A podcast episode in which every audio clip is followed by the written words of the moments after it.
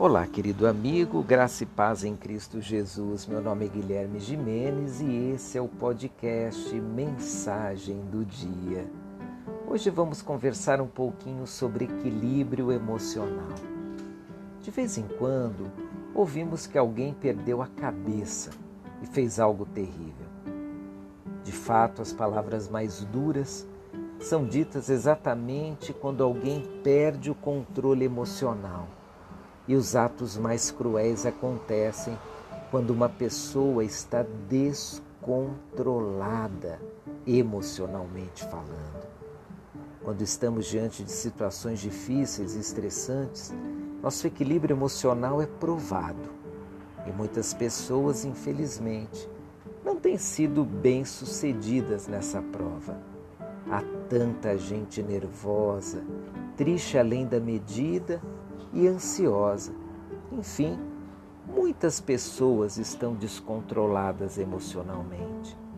O que fazer diante disso? Há um conselho bíblico que faz todo sentido. Ele se encontra em Colossenses 3,15, quando diz: Permitam que a paz de Cristo governe o seu coração. Alguém precisa ajudar você a manter-se equilibrado e a pessoa mais indicada é Jesus. Ele passou por momentos mais estressantes que eu e você estamos vivendo e ainda assim conseguiu manter o equilíbrio. Ele foi provado da maneira mais cruel, sendo injustiçado e condenado sem culpa alguma, e ainda assim não perdeu o controle.